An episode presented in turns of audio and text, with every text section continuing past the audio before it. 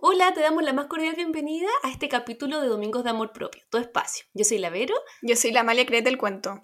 Y en el capítulo de hoy vamos a estar hablando sobre la vida después del TCA con Amalia Moreno. Bienvenida, Amalia, ¿cómo estáis? Hola, súper. ¿Ustedes cómo están? Bien, súper. Qué rico tenerte acá. sí, súper agradecida que me hayan invitado también.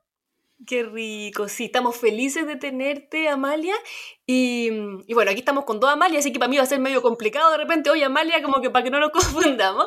Eh, para partir, eh, para quienes no te conocen, nos gustaría si pudieras contarnos un poquitito sobre ti, para que quienes no te ubican sepan en el fondo que, por qué estás aquí hoy día y qué es lo que nos quieres contar. Bueno, yo soy una sobreviviente de un trastorno alimenticio. Eh, a los 16 años eh, tuve uno bastante fuerte, ya que bajé 60 kilos en un año.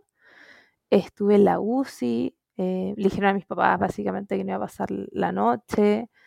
Estuve como cinco días en la UCI, después dos semanas hospitalizada y posteriormente un año en hospitalización domiciliaria. Estuve eh, un año casi en silla de rueda. Fue bastante caótico.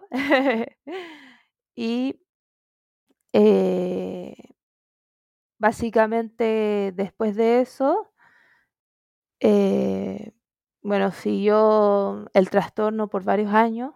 No, no, es como que te tratan lo físico ya sea de que me hayan fallado todos los órganos y todo eso, pero no es solo eso, sino que eh, lo psicológico es lo más importante. Entonces siguió durante más o menos como 3, 4 años.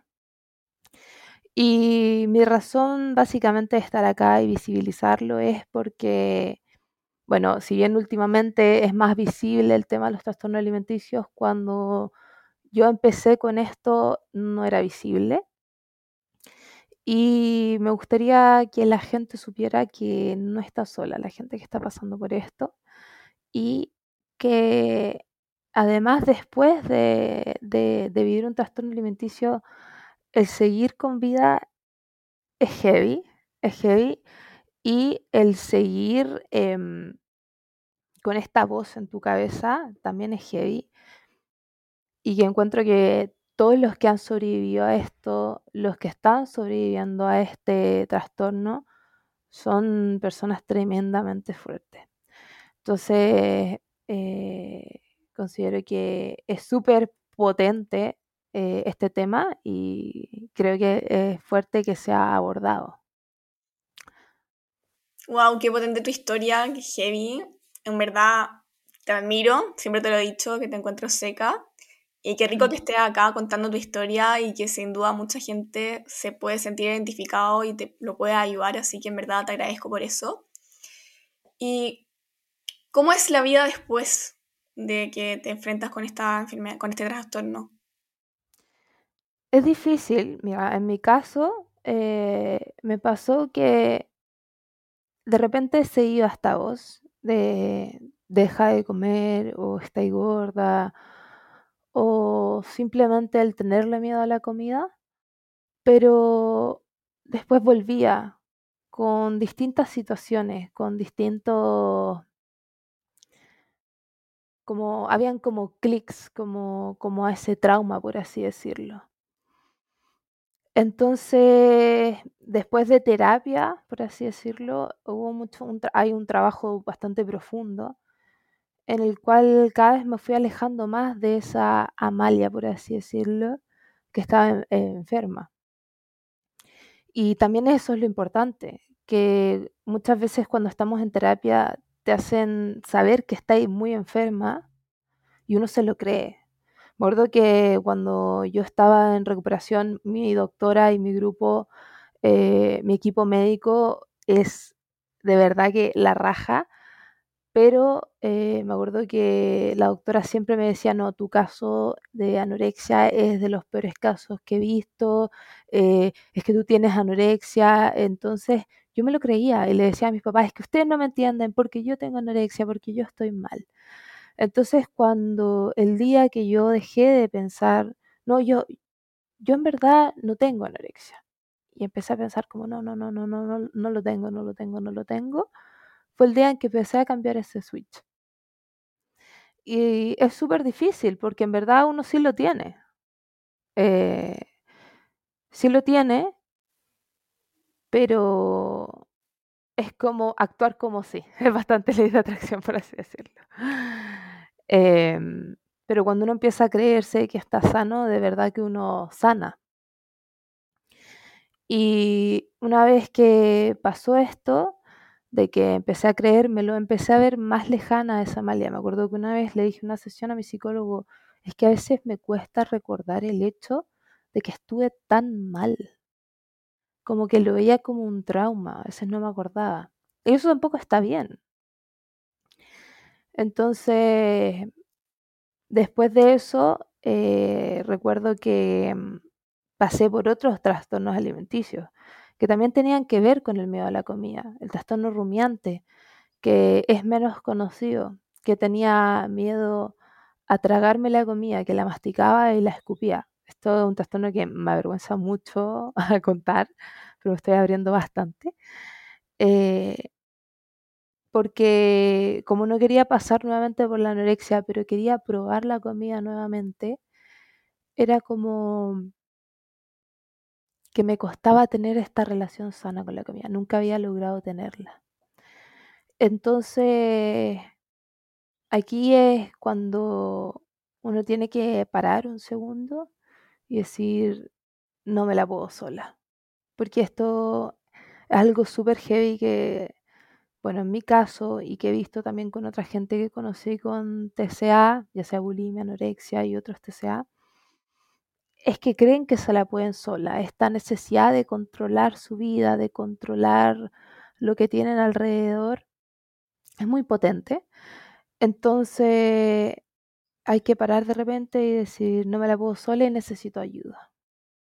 Mamá, papá, amiga, psicólogo, quien sea, ayúdame. Porque esto me está haciendo daño. Entonces ahí fue un antes y un después eh, y nada, ahí empezó a cambiar mi vida. Empecé a encontrar cosas que me gustaban nuevamente, porque recuerdo que cuando, desde que tuve anorexia hasta que tuve este trastorno rumiante, había dejado de ser la Amalia que era antes, había dejado de tocar piano, había dejado de escribir, había dejado de hacer todo lo que me gustaba. Era como un ente, por así decirlo, viviente. Entonces, es súper potente eso, eh, encontrarte nuevamente. Y a veces tocar fondo para, para gritar.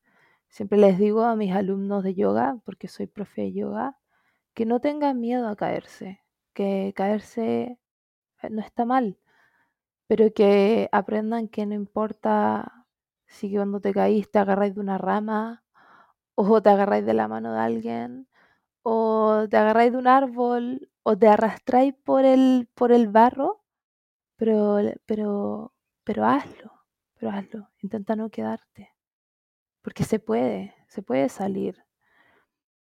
Es potente, es difícil, pero más que todas las veces que uno se cae, es ese intento de levantarse incluso, ni siquiera levantarse, el intento de levantarse, lo más potente y lo más lindo. Gracias, Amalia. Eh, es difícil también hablar de estas cosas porque cuando tú intentas como recordar, ¿cierto? Te conectas con los momentos más dolorosos de tu vida, pero también con los momentos en donde has sacado más fuerza, es súper admirable. Y creo que cuando uno habla de trastorno de la conducta alimentaria, hay que ser también súper cuidadoso, porque puede estar, no sé, alguien escuchándonos que también lo está pasando mal. Hay elementos gatillantes en todo lo que consumimos, en la tele, en redes sociales. Entonces, en ese aspecto, por ejemplo, pensando en una persona que nos puede estar escuchando ahora y que que claro, todos estamos como con cierta vulnerabilidad a esto, sobre todo de repente también las mujeres que consumimos información, que la sociedad nos dice cosas respecto a nuestro cuerpo, respecto a nuestra validación, y que eso también muchas veces va en el fondo gatillando cosas, trastorno de la conducta alimentaria, baja autoestima, etcétera. ¿Qué consejos le darías o cómo podríamos vincularnos con el medio de una forma más sana en un medio que constantemente nos está atacando o nos está como imponiendo una forma de ser a nivel corporal, ¿cierto? Que, hace daño. Mira, una de las cosas que empecé a hacer yo fue dejar de seguir todas las cuentas en Instagram que promovieran un cuerpo que para mí me costara ver. Puede que sea un cuerpo real a la vez, puede que sea injusto de mi parte decir que un cuerpo de tal forma para mí no sea real, porque también son reales y son válidos, pero a mí me afectaban. Entonces, desde mi punto de vista, primero, lo primero que hice fue dejar de seguir todo eso. Y por el contrario, si yo abro mi Instagram, lo primero que veo son mensajes de amor propio, cuentas de yoga, cuentas de meditación. Entonces, hacer de esos espacios como que de repente son espacios de procrastinación, un espacio también que sea sano. Eso es, es bastante importante. Por otra parte, si soy una persona que convive con una persona con un trastorno alimenticio, evitar cualquier tipo de comentario que tenga que ver con su cuerpo. Y no solo con su cuerpo, incluso evitar decirle, estás más, te ves sana. Porque ¿cómo lo va a tomar la persona con trastorno alimenticio si, tú, si te dice, si le decís que está más sana? Va a decir, estoy más sana. Traducción, si me veo más sana, es que estoy más gorda. Porque cuando yo estoy enferma, estoy flaca. Entonces evitar todo comentario que tenga que ver con su apariencia te ves bonita. Punto. Incluso el te ves bonita lo pueden ver como un gatillante, porque para ellas a veces o ellos el verse bonito también tiene que ver con verse eh, más sano y el verse más sano nuevamente es verse eh, eh, más gordo. Entonces, evitar todo tipo de comentarios. el hecho también de vincularse sanamente con nuestro cuerpo, ya sea buscar una actividad con nuestro cuerpo que nos haga sentir bien. No te digo que vayas al gimnasio a matarte tres horas ni nada, porque probablemente eso sea algo que te vaya a hacer más daño si tienes una conducta eh, de trastorno alimentario. Pero sí, por ejemplo, no sé, si te gusta bailar, encuentra ahí la felicidad. Si te gusta cantar, vincúlate con eso, envuélvete en eso que te gusta, eh, vuelve a conectarte, conócete, porque no podemos eh, sanarnos si no nos conocemos. Es como, es como si yo quiero ayudar a alguien que quiero, pero ¿cómo ayudar a alguien que quiero si no lo conozco? ¿Cachai? Me acuerdo una vez una frase muy linda de la Amalia, que fue como, no puedo querer a alguien que no conozco y no hay nada más cierto que eso. Entonces, empezar a vernos desde el autocuidado. Y, chuta, si le decía algo a eso con trastorno alimenticio, ¿cómo, cómo ¿Mm? me, me quiero si me odio? ¿Cachai? Entonces, ahí ya es, yo les diría, sinceramente, no hay otra que buscar ayuda psicológica. Porque eh, no hay consejo más sabio que a veces no nos las podemos solo. A veces hay que pedir ayuda. Porque no somos Superwoman o Superman. Eh, pero sí somos capaces de todo. Entonces, yo me acuerdo que cuando empecé a salir adelante, lo primero que pensé fue como, a ver, fui capaz, porque me acuerdo cuando estuve muy mal, me, quemé, me quemaba los brazos porque me odiaba. Esto porque me odio, esto es porque ta, ta, ta. Fui capaz de quedarme los brazos, fui capaz de no comer por un año, fui capaz de, de hacerle daño a mi familia. Me decía, entonces soy capaz de salir adelante. Entonces, como pensar en que todo este poder negativo que usamos contra nosotros lo podemos revertir y usarlo para un bien. Eso también es súper potente. Y también poner el foco no solo en el cuerpo, eh, darnos como pequeñas metas, pequeños logros, porque el amor propio no solo está en el cuerpo, darnos cuenta de que mi cuerpo no solo funciona para ser bonito, Mi cuerpo funciona para que yo pueda caminar, para que yo pueda ir a juntarme con mis amigas, para que yo pueda estudiar, para que yo pueda hacer lo que me gusta, para que yo pueda ser feliz, para que yo pueda, em, para que yo pueda vivir, para que yo pueda respirar, para que yo pueda hacer todo lo que se me dé la gana. Entonces, dejemos de enfocarnos solo que mi cuerpo funciona para ser bonito. Y el hecho de sentir esta como sensación gratificante cada vez más de que logro cosas hace que le quitemos un poco el foco al cuerpo. Como esta sensación de soy capaz de otras cosas. Entonces, yo diría como eso, como si soy, por ejemplo, un papá que tiene una hija con un trastorno alimenticio, le pondría como, como, como un camino a seguir que a esa persona le guste. Como, eh, como escucharla, es como, ¿qué te gusta hacer? Y decirle como, impulsarlo a que lo haga. Porque muchas veces no son escuchadas. Y en esta época estamos justo como en el verano, que creo que es como, imagino, la etapa más difícil para alguien que tiene un trastorno de la conducta alimentaria o que ha tenido. Y si alguien no está escuchando en este minuto que tiene eso, ¿qué consejo le darías en esta fecha? Primero, eh, ser compasivo consigo mismo porque todos los cuerpos y todas las personas tienen historias distintas. ¿Ok? Podemos ver una persona flaca y con un físico hermoso, pero muchas veces después conversamos con esa persona y nos damos cuenta que se está matando de hambre o que vive contando cada gramo de comida que come y se mata en el gimnasio y nos damos cuenta de chuta, esta persona en verdad no es tan feliz.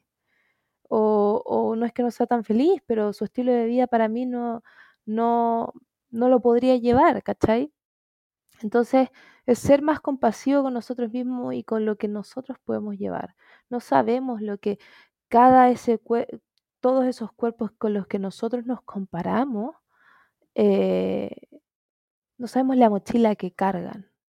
Incluso el cuerpo más hermoso que vemos en redes sociales no sabemos la mochila que carga, probablemente es ese cuerpo que vemos que incluso está editado, ese cuerpo que incluso está lleno de cirugía, esa persona probablemente también está sufriendo. Por algo lo hace, porque no se acepta. Entonces, ser más compasivo con nosotros mismos y, y decir, este, este es mi proceso. Y también otra cosa que aconsejaría muy fuertemente es rodearnos de personas con las que nos sentimos cómodos. sobre todo en esta fecha. Porque a mí, en lo personal, me pasa que hay un grupo de personas eh, con la cual me siento súper incómoda con mi cuerpo hasta el día de hoy, que yo me quiero y me acepto, eh, y evito en esta época ir a la casa de esa persona por, por más que es una persona y son personas a las cuales yo debería visitar.